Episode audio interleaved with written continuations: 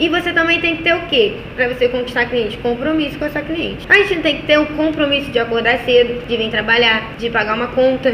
Você tem que ter compromisso com essa cliente, você tem que ter palavra. Por que, Bárbara, você está querendo me dizer isso? Garantia. Palavra, ó, você vai fazer isso, isso, isso, ó, só garantia isso, isso, isso. Não mudar de papo não mudar de papo depois. Qual é esse compromisso? Eu sempre falo da lista de transmissão, porque eu tô tendo compromisso todo dia de mandar uma frase do dia, de mandar, ó, dica de hoje, como cuidar da sua pele para sua durabilidade ser do jeito que você tanto sonha. Cara, elas, caraca, Bárbara, eu, eu esqueci de higienizar a pele, mas eu vi esse áudio aqui, vou higienizar minha pele. Cara, é no, nos pequenos detalhes, é nas simples coisas que, que você tem cliente. Né? A cliente, ela faz parte da nossa vida. Então é algo muito importante para nossa carreira. Sem elas, como é que vai ser da gente? Uma precisa da outra.